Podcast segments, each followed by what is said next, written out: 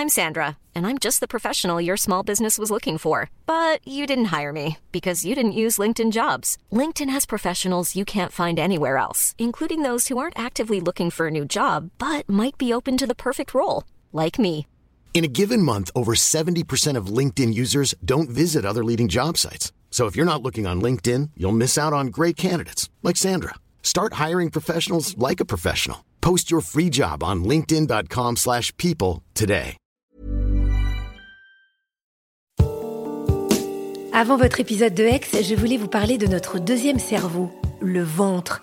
Et c'est pas moi qui vais vous apprendre que le ventre est un pilier de notre santé et qu'il régule à la fois notre peau, notre énergie, notre poids ou notre humeur. Mais c'est peut-être moi qui vais vous apprendre l'existence de Dijo, notre sponsor, qui propose des compléments alimentaires pour aider nos ventres à fonctionner un peu mieux. Dijo, c'est une marque française créée par deux amis d'enfance, Anouk et Lisa, et c'est la première entreprise dédiée au bien-être du ventre. C'est aussi une gamme complète de probiotiques et autres compléments fabriqués en France. Ça aussi, c'est important, surtout quand il s'agit de produits vivants, parce que oui, les bactéries, c'est vivant. Je vous recommande d'aller voir sur leur site dijo.fr, D-I-J-O. Vous y trouverez un test pour faire le point sur la santé de votre ventre. Et du 13 au 26 mai, vous bénéficierez de moins 20% sur les packs. Après, vous pourrez avoir des papillons dans le ventre. Mais en attendant, il est temps de retrouver une nouvelle histoire d'amour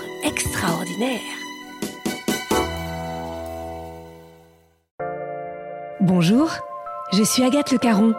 Bienvenue dans Ex, le podcast qui vous parle d'amour au travers d'histoires toujours extraordinaires.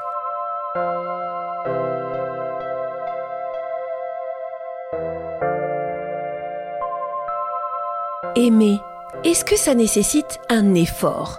Faut-il œuvrer pour souder son couple, même quand l'amour fou est là La vie réunit ceux qui s'aiment, certes, mais Maureen l'explique très bien. Encore faut-il décider, entreprendre, encore faut-il voir grand.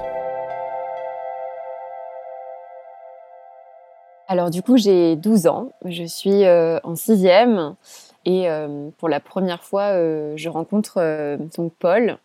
Et je me rappelle que la première fois que je l'ai aperçu, c'était en classe. Alors je sais plus exactement quel cours c'était, mais en tout cas, on s'est retrouvés à côté. Et euh, je sais qu'à ce moment-là, j'ai ressenti quelque chose de très paradoxal. Euh, d'un côté, une grosse attraction, je crois, pour l'une des premières fois de ma vie, parce que 12 ans, je crois que c'est un peu l'âge où on commence à découvrir euh, ce, ce, genre de choses, en tout cas émotionnellement et et à l'intérieur de moi, je sentais qu'il y avait quelque chose de fort qui se passait, qui m'attirait vers lui, et de l'autre côté, une grosse répulsion que j'arrive pas tout à fait à expliquer à ce moment-là, mais en tout cas quelque chose qui me pousse aussi à me dire euh, waouh, j'ai pas trop envie de me rapprocher de cette personne-là non plus. Donc vraiment une, forme de dualité et d'ambivalence. Ce que je ressens par rapport à Paul quand je parle de cette dualité, c'est que d'un côté, euh, sur la plastique physique, on va dire que euh, c'est vraiment un, garçon à ce moment-là que je trouve très beau. Il y a aussi le fait que bah, dès que je me retrouve à côté de lui, euh, je sais pas, je, je, sens des choses en fait euh, où j'ai le cœur qui palpite, où euh, je sens que j'ai les mains qui tremblent un peu, où j'ose pas le regarder, j'ose pas trop euh, même lui parler en fait, et euh, je sens que j'ai la gorge serrée. Enfin, il y a quelque chose en fait qui se passe pour la première fois de ma vie émotionnellement par rapport à un garçon, et à la fois euh, dans ce que j'observe chez lui, dans son caractère, dans son attitude, parce que c'était déjà euh, une personnalité assez rebelle, assez euh, opposée au cadre, au système, à l'autorité que pouvait représenter l'école à ce moment-là. Déjà, il y a quelque chose qui m'énerve en fait. J'ai une comme un énervement, une colère aussi qui s'entremêle en fait à toute cette attraction qui fait que euh, il m'agace en fait. En gros, on grandit vraiment pas très loin l'un de l'autre. Et du coup, j'ai le souvenir que ce soit en classe ou en cours de récré, où euh, de temps en temps on se croise, on s'observe, on se parle, mais c'est toujours euh, des petits pics, des petits accrochages. Il n'y a pas vraiment euh, un lien d'amitié euh, fort qui se crée entre nous. Euh, c'est plutôt voilà, on se lâche pas trop des yeux, on se lâche pas trop du regard, on a du mal à, à être loin l'un de l'autre et en même temps on a du mal à connecter, à être réellement en lien dans une relation de confiance. Et petit à petit, c'était à l'époque où il y avait encore euh, Messenger. Je me souviens que j'avais mon compte Messenger et, lui aussi. Et je sais plus qui initie le dialogue sur Messenger. Euh, mais en tout cas, on se met euh, à parler via Messenger, via des mails. Et en fait, ben, on parle avec beaucoup de transparence et beaucoup d'ouverture, voilà, de ce qu'on vit respectivement dans nos familles, de comment on perçoit un peu la scolarité, de ce qu'on perçoit pour l'avenir. Et à la fois, ben, quand on se retrouve au collège et au lycée, on a beaucoup plus de difficultés à communiquer. Et J'évolue dans un système familial euh, qui est très difficile, euh, dans lequel il y a, euh, y a beaucoup de beaucoup d'interdictions, il y a beaucoup de, de maltraitance émotionnelle, morale. il y a beaucoup de violence que, que j'observe et, et, dont on subit aussi en tant qu'enfant. Et du coup, je crois que j'ai déjà une vision des relations humaines et du couple très abîmée où euh, bah, d'un côté euh, j'ai la sensation que euh, l'amour c'est extraordinaire parce que ça c'est mon rêve de petite fille, c'est un, peu le monde des licornes. Hein. J'étais un peu dans ce délire-là, voilà des bisounours, tout le monde peut s'aimer, c'est magnifique. Et de l'autre côté, ce que j'observe c'est que l'amour ça fait mal en fait. L'amour ça enferme, l'amour ça blesse, ça fait pleurer, ça fait crier, c'est dangereux, ça prive des libertés. C'est ce que j'observe euh, au travers de la famille recomposée que forment à ce moment-là euh, mes parents euh, et enfin une partie de mes parents du coup puisque je vis avec une partie de mes parents et, et c'est ce que j'observe tout à fait au travers de leur relation à eux et je pense que c'est quelque chose qui est probablement aussi ancré en moi. Du coup, je pense que je grandis avec cette forme de dualité d'un côté l'homme est nécessaire et indispensable à la survie de la femme et de l'autre côté bah, l'homme est dangereux en fait et l'homme l'homme me nuit quoi.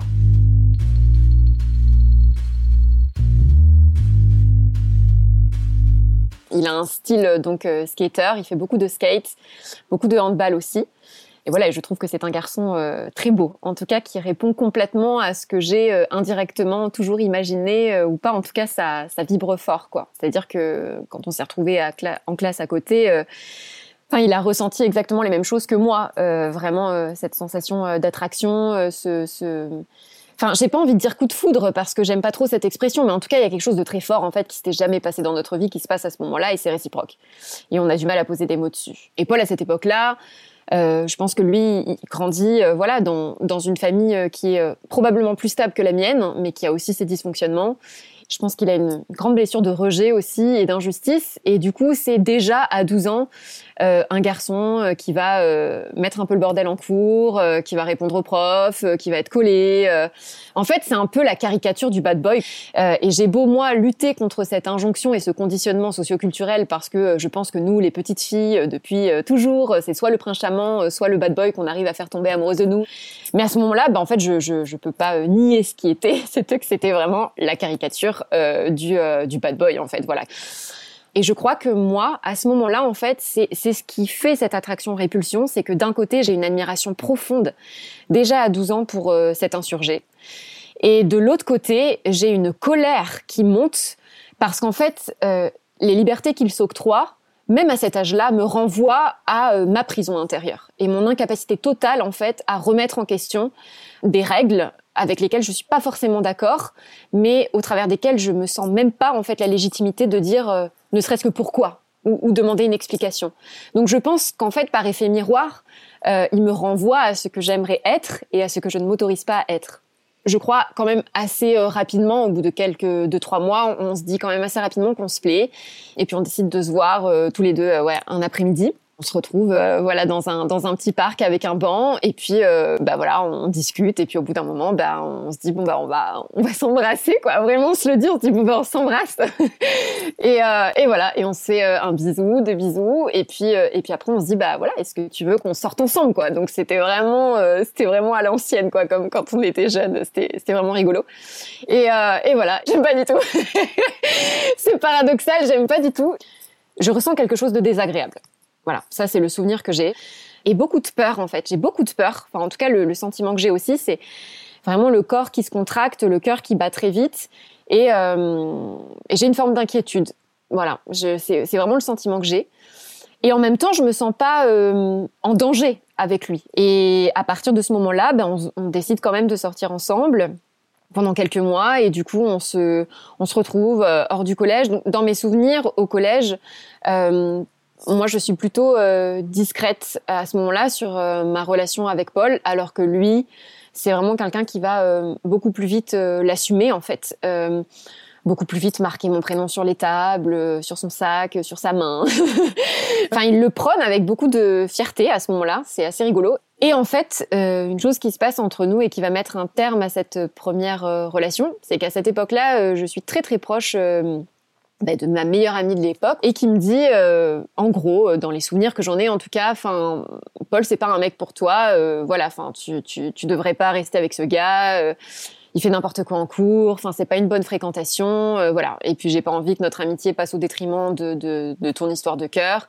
Et en fait moi à ce moment-là malgré ce que je ressens pour Paul j'ai 12 ans enfin et moi à ce moment-là ben je prends la décision de me dire bah, c'est fini en fait sauf que j'arrive pas à lui dire j'arrive pas à lui dire c'est fini. Et du coup, ce que je fais, mais horrible. du coup, ce que je fais, c'est que il avait son meilleur pote de l'époque que je connaissais. Et en fait, quand on se retrouve tous ensemble hors du collège, euh, dans ce fameux parc, plutôt que de dire euh, bonjour euh, à Paul en l'embrassant, eh ben en fait, je vais embrasser son pote. ah, c'est horrible. C'est horrible quand j'y repense, c'est horrible. Je sais même pas pourquoi j'ai fait ça en fait. Et je sais qu'à ce moment-là, Paul a été sidéré je pense, puisqu'il a rien dit sur le moment. Et à partir de là, euh, bah, on s'est euh, plus du tout parlé en fait.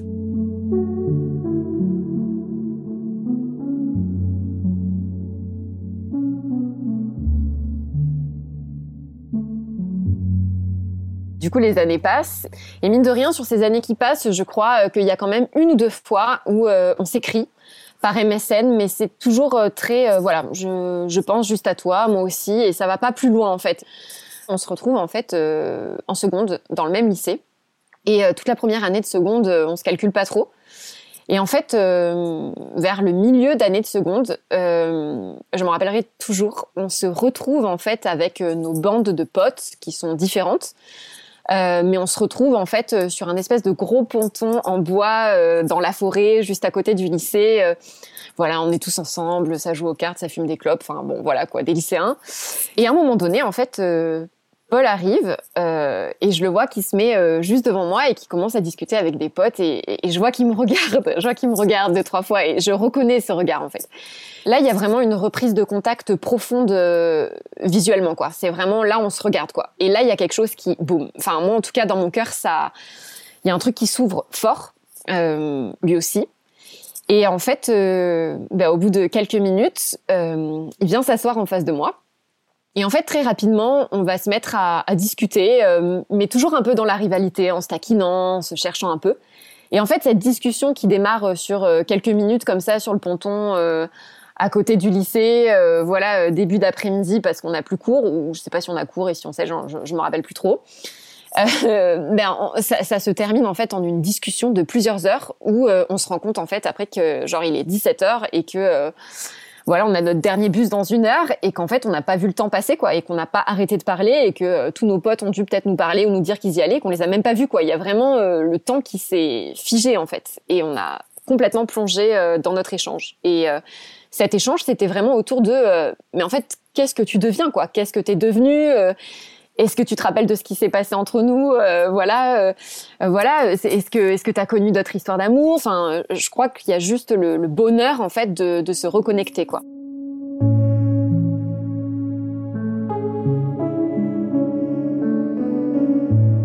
C'est des retrouvailles en fait. À partir de ce moment-là, pour moi, euh, c'est une, merveilleuse époque. Euh. On a noué euh, des liens de confiance très profonds où tous les jours on se parlait, on s'appelait, on s'écrivait, on se voyait hors du lycée. voilà, où il y avait beaucoup, beaucoup, beaucoup d'affection. Moi, je sortais avec un autre garçon. Je crois que je m'étais mis avec un autre garçon à cette époque-là. et en fait, ben, c'était déjà Paul, je pense, était une menace en fait. Il est une menace à ce moment-là pour mes petits copains, que avec qui je suis, puis je me sépare, puis je me mets avec un autre gars, et puis je me sépare, parce qu'en fait Paul est toujours là, quoi. Paul c'est mon meilleur pote, c'est mon bras droit, c'est mon allié, donc il est toujours là, il rôde, et je pense qu'il est infernal pour les gars avec qui je suis parce que ben moi c'est hors de question euh, de prendre de la distance avec lui. Et en même temps ben je me rends compte euh, et on se rend compte à ce moment-là c'est vrai que on est euh, littéralement en train de se comporter comme un couple quoi. On se tire la main on se fait des câlins je monte sur ses genoux on fait que rire on fait que se prendre dans les bras et à chaque fois que nos potes nous disent mais putain les gars mais arrêtez en fait. Enfin mettez-vous ensemble c'est infernal c'est bon. Enfin on est là mais non mais on est potes en fait. On est on n'est pas ensemble. Enfin voilà on est potes et on restera potes et je pense qu'on vit aussi tous les deux des choses euh, très difficiles respectivement dans nos familles, qui font que bah, on est vraiment euh, la personne ressource en fait euh, qui comprend en fait profondément ce qui se passe. Donc voilà, il y a les grandes vacances où là on est clairement littéralement en train de flirter. Hein. Euh, mais on, on, est encore en train de, de, nier un peu ce qui est en train de se passer. Et en fait, sur ces grandes vacances, il y a une grosse, grosse engueulade entre nous où euh, je crois que je dis à Paul euh, un truc du genre euh, que je préférerais en fait qu'on soit plus potes. Je, je, je, dois sortir un truc comme ça, euh, probablement par provocation, par colère. je pense qu'il y a de la jalousie en jeu hein, des deux côtés puisque c'est les vacances, on se voit pas, et du coup ça finit par éclater. Et en fait, euh, quand je rentre euh, fin juillet, en fait, d'une première partie de mes vacances avec mes parents, on décide de se voir avec Paul. Euh, là, je, je, je m'en rappellerai toujours. Voilà, on est à l'arrêt de bus, enfin mon arrêt de bus qui était pas loin de chez moi et qui était voilà l'arrêt que je prenais pour aller au lycée. Et donc c'était un peu le QG quoi euh, de, de, nos clans et de, et de moi et Paul aussi. Et donc là on se retrouve à cet arrêt de bus. Et en fait euh, là je dis à Paul euh, je vais me mettre avec quelqu'un. Et cette fois-ci j'ai vraiment envie de me mettre avec cette personne-là. Donc euh, nous deux enfin faut qu'on arrête d'être aussi proches. Et là Paul s'effondre littéralement. Il me dit mais non c'est avec c'est avec moi que tu dois être. C'est tous les deux qu'on doit être en fait. Faut qu'on arrête de se mentir. Et il me dit moi je t'aime en fait. Voilà. Et c'est la première fois qu'il me dit je t'aime.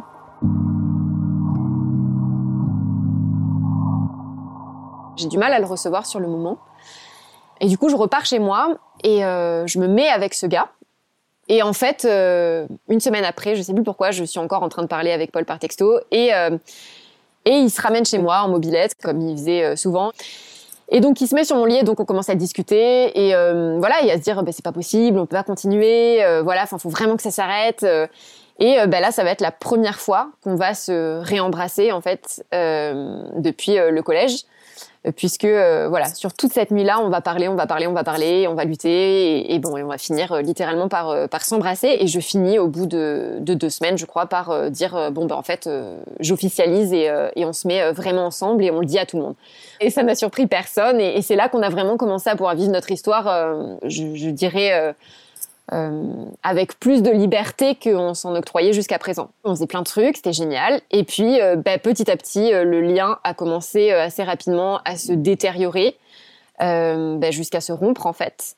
Parce que je pense qu'il y avait énormément de possessivité, énormément de jalousie, énormément de conditionnement, énormément de violence émotionnelle, de chantage affectif. Moi, je crois que je suis à une époque de ma vie où bah, j'ai 16, 17, 17 ans et demi euh, où je suis complètement torturée en fait euh, par euh, ce que je vis et ce que j'observe dans mon système familial, où euh, j'essaye littéralement euh, de changer Paul pour le rendre à mon image, parce qu'en fait c'est insupportable pour moi d'observer un homme si libre, si rebelle. Je suis juste en train de subir cet amour qui est gigantesque, qui est hyper fort, mais qui est trop fort pour nous. Et Paul, de son côté, c'est la même chose. Euh, voilà, il a 17 ans, 17 ans et demi, euh, il a envie de sortir avec ses potes. On essaye de séparer, euh, je crois, deux, trois fois, on essaye de se séparer, mais on n'y arrive pas, on se remet ensemble jusqu'à la fois de trop. Où, où là, ben, ce qui se passe, c'est que Paul me dit, en fait, je crois, dix jours avant notre séparation, je sors de mon bus le matin, il me prend dans ses bras et il me dit, tu sais, si un jour on est à se séparer, je te fais la promesse que je te retrouverai, qu'on sera ensemble et que tu seras ma femme. Et donc moi, je me rappelle que je me mets à pleurer à ce moment-là. Enfin, moi, je suis hypersensible à fond. Euh, le moindre truc, je me mets à pleurer, j'ai peur.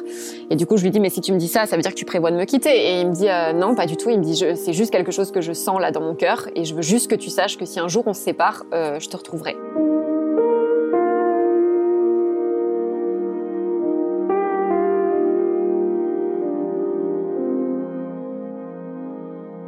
Et euh, dix jours plus tard, euh, je sais pas, une énième engueulade euh, de, jalousie ou de je sais pas quoi qui repète pour rien en plus, pour euh, bidon. Et là, en fait, je suis dans ma chambre, je l'appelle et je vois qu'il répond pas.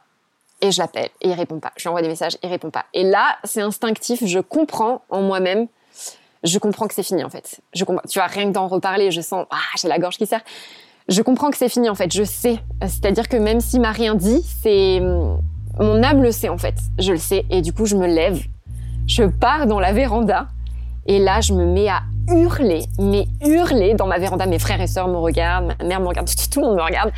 Je meurs en fait. Je me dis mais non, je je peux pas en fait. Je peux pas. Je vais mourir. S'il me quitte, c'est mon seul pilier, c'est mon seul repère, c'est la seule personne qui fait qu'aujourd'hui je me flingue pas dans tout ce que je vis, donc je vais crever.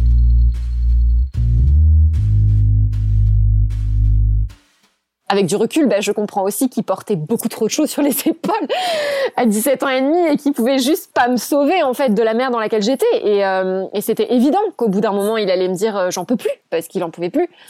Il finit par accepter de me voir. Euh, le, le, je crois quelques jours après où on se revoit à cet arrêt de bus où il s'était passé tellement de choses à cet arrêt de bus, donc un arrêt de bus qui est quand même très symbolique pour nous. Je suis dans, dans un état de sidération en fait. Je j'ai presque l'impression de ne plus avoir d'émotion. J'ai l'impression que je suis morte en fait. Je, je peux pas parler. Je suis, euh, je suis comme ça. Je le regarde et je lui dis mais dis-moi juste que c'est pas fini. Et il me dit si c'est fini. Je suis désolée. J'ai tout fait pour qu'on aille jusqu'au bout. J'ai tout fait pour que ça marche. Il me dit je t'aime, je t'aime plus que tout. Mais en fait je peux plus. J'en peux plus. Je suis, je suis épuisée. J'ai plus de force. Je suis en train de me perdre. J'arrive plus en fait. Cette relation elle est en train de me tuer et euh, et c'est pas possible en fait. Donc euh, je le fais pour toi, pour moi, pour nous et, euh, et c'est terminé en fait. Et et là, je, vois juste en fait que je suis impuissante, littéralement. Je, je, je, je, je suis plus connectée à lui en fait. Il m'échappe et je sais que c'est inéluctable. Mais en fait, pour moi, il y a quelque chose qui bascule. Là, il y a une espèce de haine en fait qui commence à, à monter du côté de Paul à mon égard. Enfin, moi, je suis littéralement un zombie. Il faut imaginer, pendant presque deux ans, euh, dès que je sortais de classe, il était là, il m'attendait toujours à se faire des câlins, s'embrasser. Enfin, on a toujours été un couple très très fusionnel en fait. Et là, du jour au lendemain, il y a, y a plus rien en fait. C'est, le vide, c'est le vide et ce que je vis chez moi, c'est l'enfer. Donc euh, et là, dès que je le croise dans les couloirs, en fait, euh, soit il m'ignore complètement, soit il me regarde, mais dans son regard, j'ai l'impression que qu'il pourrait me tuer quoi. Enfin, c'est vraiment comme ça que je le vis quoi. Il y a une agressivité, il y a une colère. Euh, Paul quitte le lycée. du coup, j'ai plus de nouvelles de lui.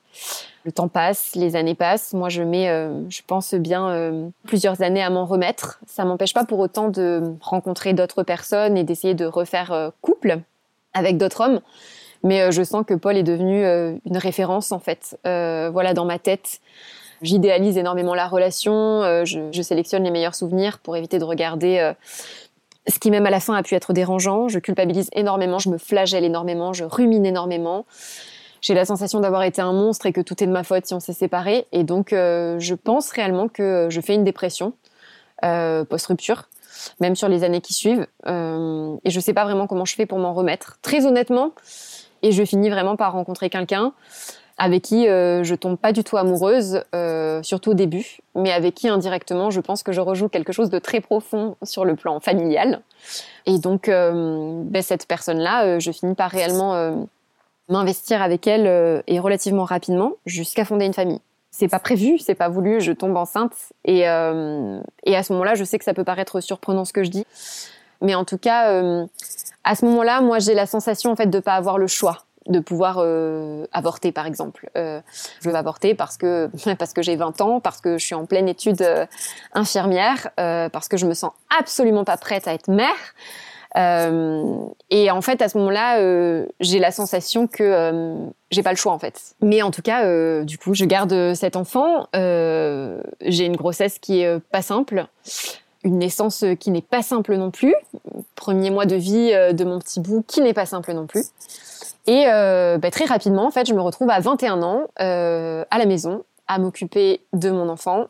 à avoir interrompu mes études avec bah, la maison, le gosse, le chien la jolie carte postale. Et là, je me dis, waouh, mais qu'est-ce qui s'est passé en fait? Qu'est-ce que t'as fait quoi? Comment c'est possible que tu te retrouves là alors que tous tes potes sont en train de sortir, voyagent, sortent en boîte, font des trucs?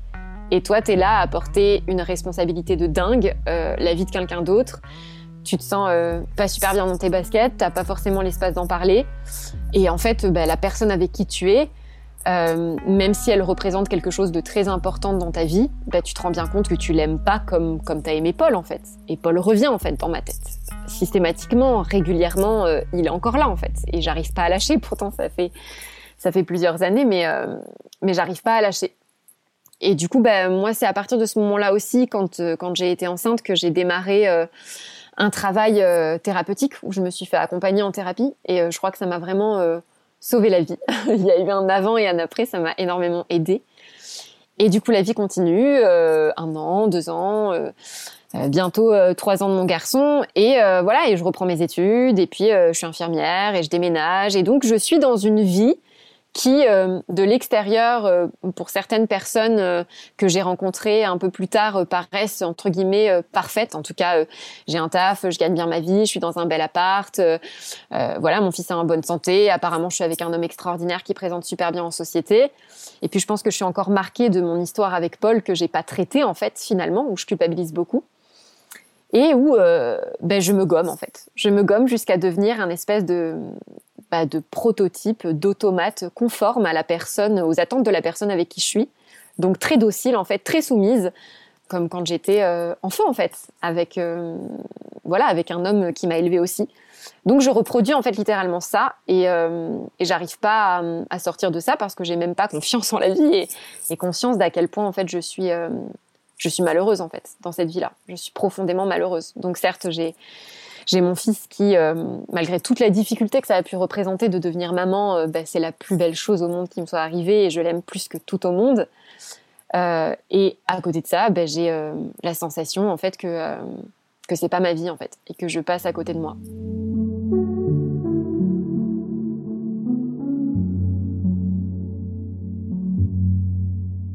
Ce qui se passe pour sortir de ça très concrètement, c'est que en fait, euh, un jour, donc, euh, mon, fils vient juste d'avoir trois ans.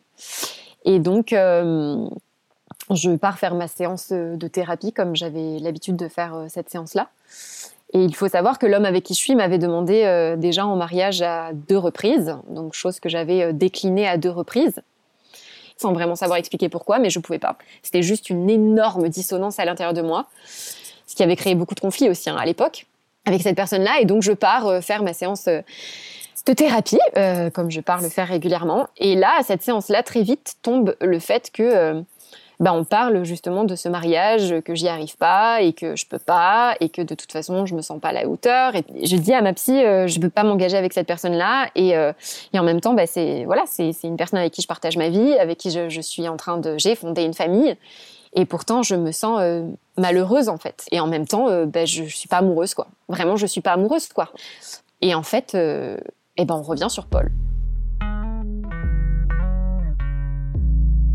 Ça faisait très longtemps qu'on n'avait pas parlé de Paul en thérapie. Et assez rapidement, je me mets en position défensive où je dis non, j'ai plus envie de parler de ce mec-là. De toute façon, c'est terminé.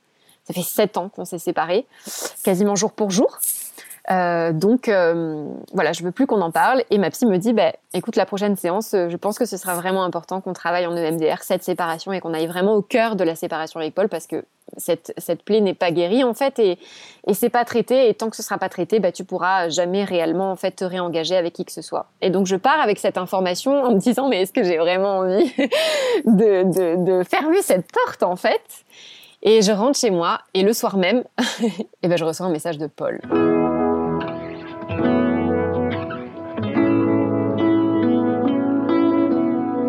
Je reçois un message de Paul sur Facebook. Donc il faut savoir que je l'avais euh, bloqué. Donc euh, je reçois un message euh, de, Paul sans photo. Enfin voilà, il y a juste son nom, son prénom et son nom de famille. et là, je suis debout dans mon salon, j'ai mon téléphone qui vibre, je regarde, je vois son, prénom et je vois le début d'un message et je, je me pétrifie en fait sur place. je m'assois sur le canapé et je me dis, bah, c'est pas possible. En fait, mon cerveau n'y croit pas. Donc je pose mon téléphone, j'attends 10 minutes, je reviens sur mon téléphone, je re-regarde, je vois bah si il y a bien y a bien un message en fait, faut bien que je regarde. Et donc j'ouvre le message et je commence à lire.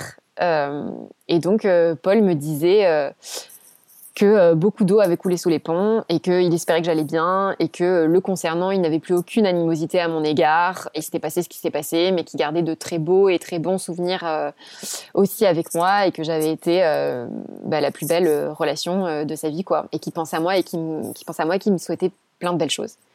Et du coup, là, ce qui se passe, c'est que bah, la personne avec qui je suis à ce moment-là, euh, je lui dis quoi. De suite, je lui dis, euh, j'ai reçu un message euh, de Paul. Donc, cette personne-là avec qui j'étais connaissait très très bien l'histoire, puisque quand je me suis mise avec lui, je, pense que j'ai parlé de Paul pendant à peu près deux ans non-stop. Et elle me dit, oui, bah, écoute, ok, très bien. Enfin, voilà, il s'en fout un peu. Et moi, je me sens complètement bousculée. Et bah, sur les, jours qui suivent, en fait, même si je réponds assez rapidement à Paul en lui disant bah, merci beaucoup pour ton message. Enfin, pour moi, c'est une libération. Je suis désolée pour tout ce que j'ai pu faire en fait à l'époque du lycée, je suis même du collège. Donc c'est vraiment une, délivrance pour moi d'avoir l'opportunité auprès de cet homme euh, d'enfin m'excuser et de sentir qu'il l'entend en fait. Euh, et à la fois, il y a une partie de moi qui croit que c'est pas lui. Cette synchronicité est tellement hallucinante en fait que je me dis c'est pas possible. Et en fait, euh, sur les semaines qui suivent, on va commencer à se parler tous les jours. Et, pour tout et pour rien. Et donc la personne avec qui je suis d'ailleurs est tout à fait au courant hein, que je que je parle avec Paul euh, tous les jours. Et euh, de nouveau n'est pas du tout inquiète jusqu'à ce qu'on s'est au téléphone avec Paul euh, et que j'entende littéralement sa voix en fait. Euh, c'est au moment où je vais entendre sa voix que je vais me dire ok d'accord, en fait c'est lui.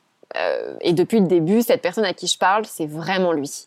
Parce que jusqu'au bout, j'y crois pas. Et en fait, quand il m'appelle et que je décroche et que j'entends sa voix, ça fait sept ans que je l'ai pas eu au téléphone. Euh, et là, il a une voix alors mille fois plus grave que ce qu'il pouvait avoir au lycée, parce que ben, lui, euh, sur ses périodes de vie, euh, il a connu aussi un moment les ténèbres et beaucoup d'addictions. Et donc voilà, je pense qu'il s'en est mis plein la tronche aussi. Il a une, une voix, une manière de parler. Donc je vois que c'est lui et je sens que c'est lui et j'ai un truc dans mon corps qui est énorme. Et en même temps, c'est ben là de nouveau, c'est les opposés en fait il y a un gap entre nous qui est gigantesque quoi. Enfin, je je sais pas comment expliquer. Moi, je suis maman euh, avec euh, voilà euh, une vie où voilà, j'ai un travail, euh, je gagne ma vie euh, dans un appartement, j'ai un cercle social entre guillemets dans une classe plutôt moyenne.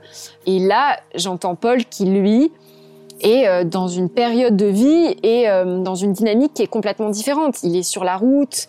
Euh, mais alors c'est pas euh, la route on trace en camion pour faire le tour du monde. Là c'est vraiment le côté un peu dark side euh, de la route. voilà, il est en errance en fait. Il sort des ténèbres en fait. Je me dis waouh. Enfin là en fait on est à des années-lumière. On est sur un autre monde en fait. Enfin on est sur deux planètes différentes quoi. Je suis terrifiée parce que parce qu'en fait je sais que c'est déjà trop tard. À partir de la seconde où ce mec m'a envoyé un message, j'ai senti qu'il y avait quelque chose qui reconnectait, mais comme à la seconde où je l'ai vu sur ce ponton dans la forêt à côté du lycée, quoi. Euh, à ce moment-là, je me dis waouh, ma vie bascule. Et au moment où je l'ai au téléphone, de nouveau, ma vie bascule en fait. Euh, je pense qu'il était euh, arrivé à un, stade de, son existence d'autodestruction où il pouvait pas aller plus loin. Euh, après des premières années, voilà, sur la route, dans le milieu de la free party, qui est aussi un milieu très très underground, très révolutionnaire, très avant-gardiste. Euh, voilà où moi j'ai beaucoup beaucoup d'admiration pour ce milieu-là aussi sur plein d'aspects. Il y a aussi, bah, comme dans tous les milieux, hein, il y a aussi un côté euh, voilà un peu plus euh, avec un peu plus d'ombre. Et la raison pour laquelle il m'a recontacté, c'est que bah, c'est mon prénom et mon visage qui s'est imposé à lui au fur et à mesure des années où il a vraiment commencé à s'autodétruire. Donc moi, au moment où il me recontacte, il est sevré euh, depuis plusieurs mois et euh, il est complètement instable en fait à ce moment-là, euh, et en lui-même et à l'extérieur de lui-même. On parle pendant 7 heures, je fais une nuit blanche, je raccroche, le jour commence à se lever, je pars au taf. Voilà, je pense, je pense énormément à lui. On continue de s'écrire. Je suis complètement exténuée. Et puis on se rappelle deux trois jours après, où de nouveau on passe 5-6 heures au téléphone. Il y a d'ailleurs des fois où en fait on n'a juste pas besoin de parler. Genre euh, on laisse le téléphone allumé euh, à côté euh, juste pour pouvoir être en lien. Et en fait, à partir de là, il y a Noël qui se rapproche.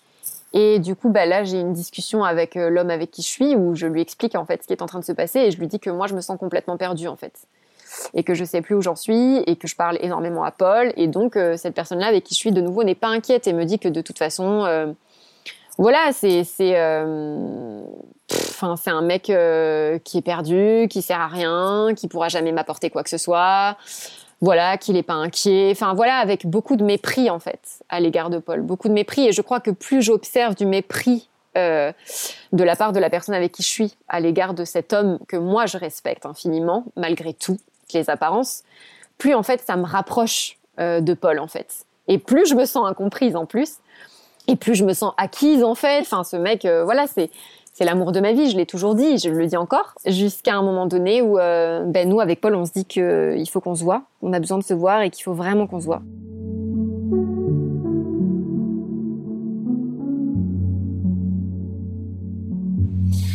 Et du coup, ça coïncide avec le moment où je dis à, l'homme avec qui je suis que moi, j'ai besoin de prendre de la distance, que je suis complètement perdue et que euh, bah, je vais passer euh, une semaine, euh, voilà, pas dans une autre ville, où je sais que je vais retrouver Paul. Et mais je lui dis pas que je vais retrouver Paul à ce moment-là, mais en tout cas, je lui dis que j'ai besoin de passer une semaine, prendre de la distance par rapport à notre relation, que je suis complètement perdue et que et que je sais pas si j'ai envie de continuer ou pas.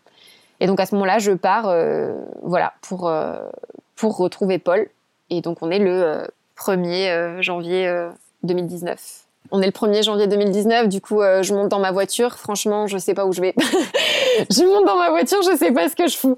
Euh, je sais pas du tout ce que je fous. Je sais que je vais retrouver Paul, je sais pas du tout comment je vais le retrouver. Donc forcément, sur l'autoroute, voilà, j'ai un peu de route, donc j'ai le temps de m'imaginer le fait qu'il soit complètement détérioré, euh, qui soit plus du tout à mon goût, euh, qu'on s'entende pas du tout, euh, que, euh, que je sais pas que ça matche pas en fait. Et, et plus je me rapproche, plus j'ai peur. En plus, je me fais aussi des films genre euh, je vais le retrouver, il va m'attraper, il va me séquestrer, en fait il va se venger. Enfin voilà, je, je en fait j'ai tout le tout le panel d'imagination qui se dessine devant moi et je suis hyper hyper anxieuse, hyper angoissée et en même temps bah, je vois bien que bah, j'y vais quoi.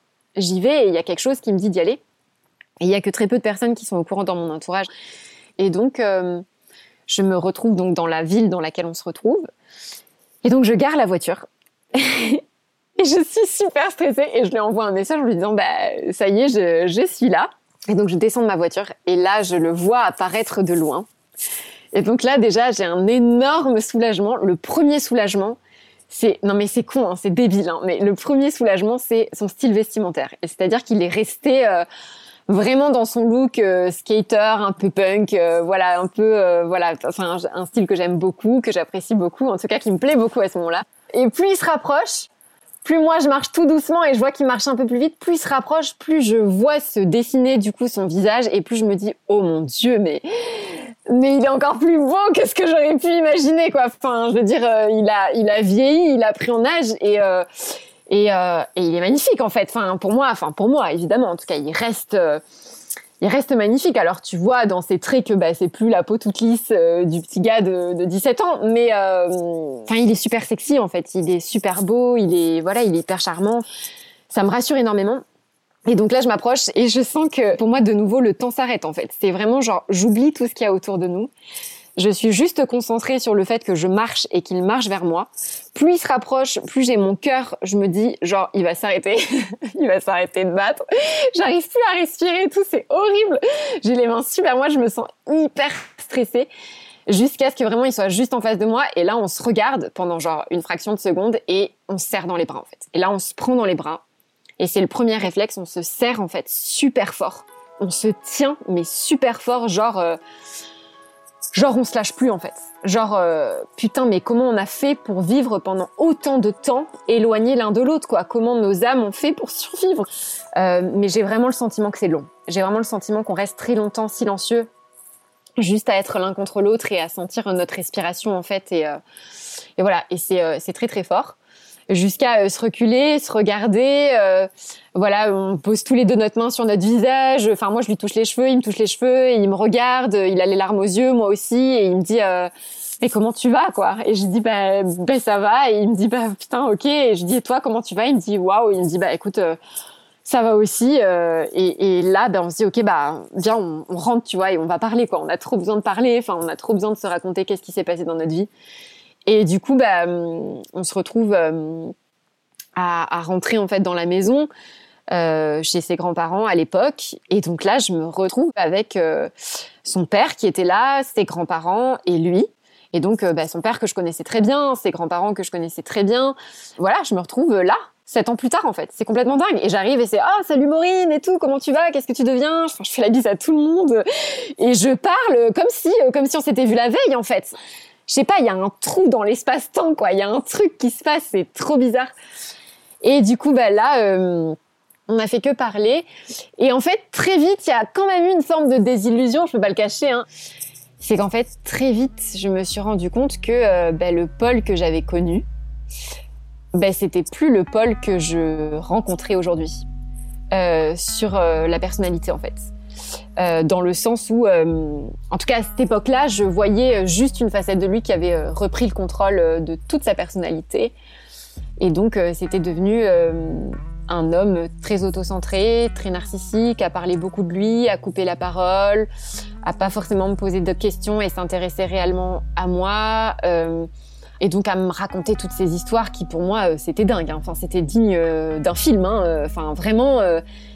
Et Paul pour moi c'est quelqu'un qui a eu plusieurs vies en une. Il a vraiment vécu des choses qui sont incroyables et je pense qu'il est bien accompagné et qu'il a une très belle étoile. Et donc là j'ai juste l'impression d'avoir bah, les morceaux de Paul en fait.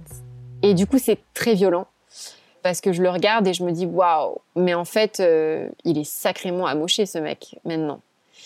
Et du coup c'est super dur parce que euh, bah, parce que je l'aime en fait et je le sais. À la minute où je le retrouve, je l'aime en fait. C'est je l'aime mais d'un amour. Enfin c'est juste inconditionnel. Par contre je réalise que j'ai beau l'aimer inconditionnellement, et eh ben j'ai des conditions pour faire couple avec moi aujourd'hui. D'autant plus que je suis maman et que j'ai un petit garçon. Et là, je me dis, waouh, mais en fait, c'est juste impossible. En fait, genre, euh, en fait, je peux pas. Je me dis, putain, il est magnifique, je l'aime trop, il est, c'est, c'est, c'est lui, je sais que tout, tout ça, c'est lui. Et puis, euh, une seconde après, je me dis, waouh, mais en fait, il faut que je fuis ce mec, c'est un danger. Enfin, je veux dire, euh, je vais me mettre en danger, je, vais mettre en danger ma famille. Enfin, c'est pas possible, faut que je m'en aille. Et bon, on parle jusqu'à, je pense, 5 heures du mat. On se couche l'un contre l'autre. Et, et quand je me réveille le matin, euh, j'ouvre les yeux et euh, je le vois qui est en train de me regarder, qui a vraiment ses yeux plongés du coup dans les miens, qui s'ouvrent et il a les larmes aux yeux. Et là, il me dit Maureen, je t'aime. C'est énorme ce qui se passe à l'intérieur de moi. Et du coup, je le regarde et je lui dis, bah, moi aussi. moi aussi, en fait, putain, j'ai jamais cessé de t'aimer, bordel. Merde, comment on fait, quoi? Et du coup, bah là, il se passe, euh, voilà, plusieurs jours où on pense pas trop en fait à la logistique. Le temps se coupe littéralement, donc on part à la mer. Euh, voilà, on, je, je, sais pas comment dire. Euh, on s'embrasse, euh, on se fait plein de câlins. Enfin, on retrouve en fait cette fusion qu'on avait perdue pendant si longtemps et on se dispute pas une seule fois en fait. C'est juste fluide and flex jusqu'à ce que la fin de la semaine arrive et que là on se dise putain mais en fait on peut pas vivre l'un sans l'autre. Euh, c'est juste plus possible en fait. Et du coup là, je me dis, bah, moi j'ai pas d'autre solution en tout cas que euh, que de vraiment définitivement euh, arrêter cette relation avec laquelle j'étais déjà plus depuis un certain temps, je pense. Je rentre dans la ville où, j'habite à ce moment-là. Et donc c'est une séparation qui est très difficile avec Paul, où je pleure énormément, où il pleure énormément.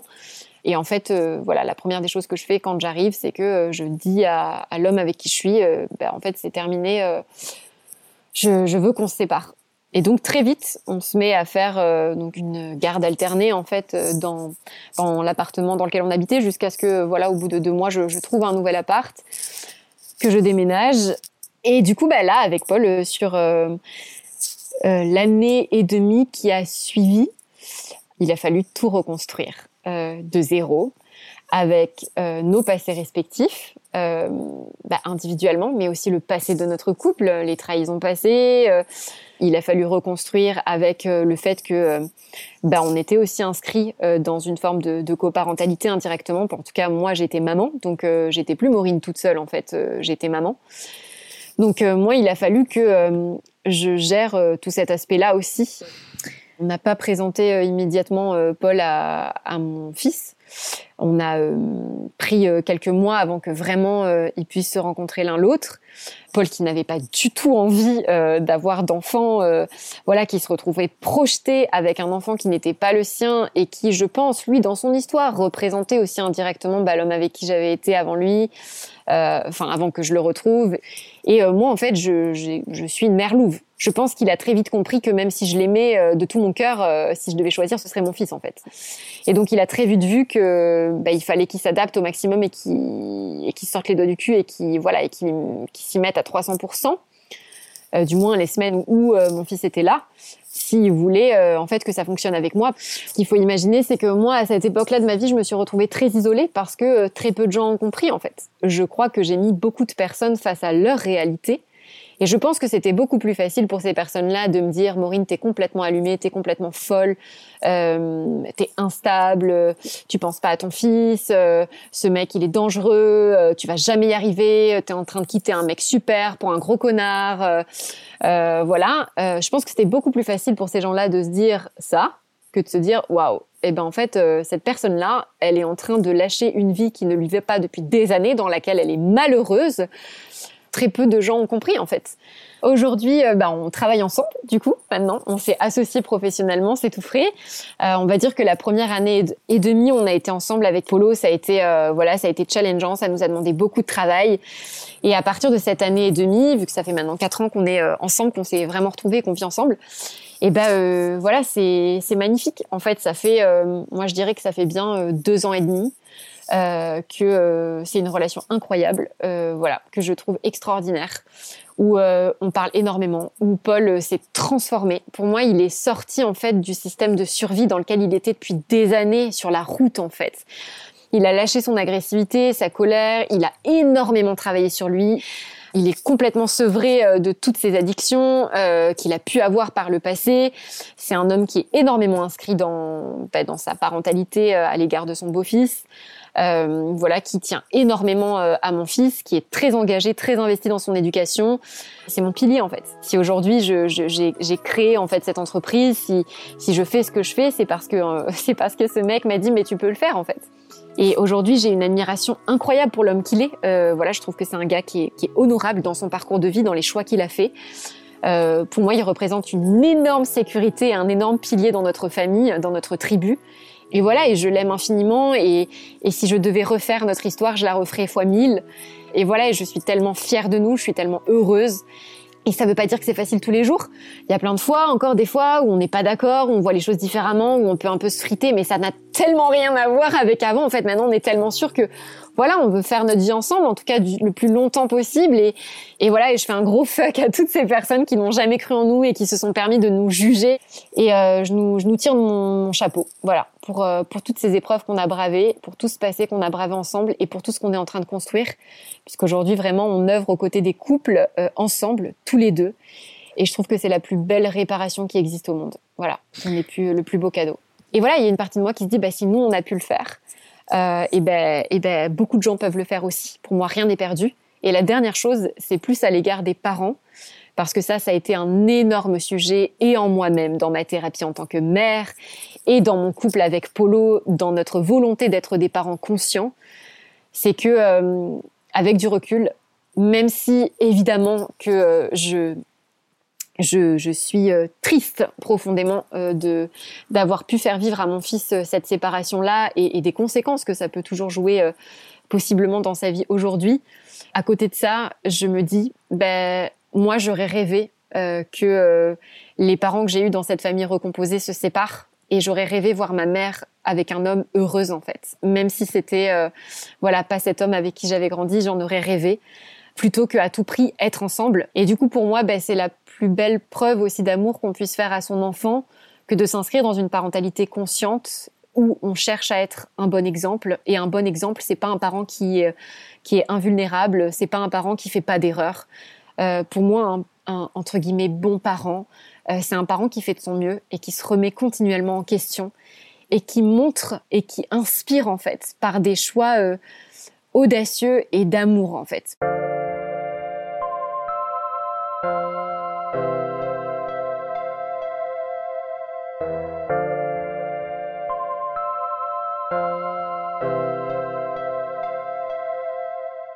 On se dit, bah, notre histoire, euh, je, je, pense pas qu'elle soit plus extraordinaire que d'autres, bien qu'elle soit euh, probablement atypique par rapport euh, à ce qu'on a peut-être tendance à voir. Mais en tout cas, pour moi, notre histoire, elle retranscrit deux personnes qui ont profondément décidé de s'aimer.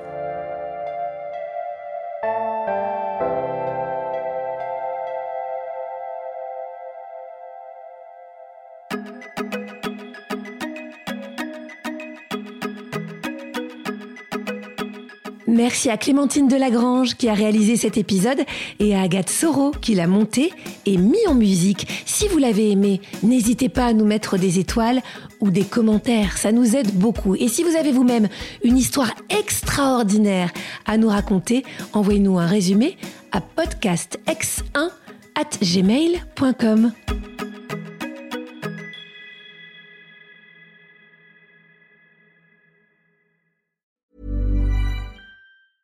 Hey, it's Paige DeSorbo from Giggly Squad. High quality fashion without the price tag. Say hello to Quince. I'm snagging high-end essentials like cozy cashmere sweaters, sleek leather jackets, fine jewelry, and so much more. With Quince being 50 to 80% less than similar brands. And they partner with factories that prioritize safe, ethical, and responsible manufacturing. I love that. Luxury quality within reach. Go to quince.com slash style to get free shipping and 365 day returns on your next order. Quince.com slash style.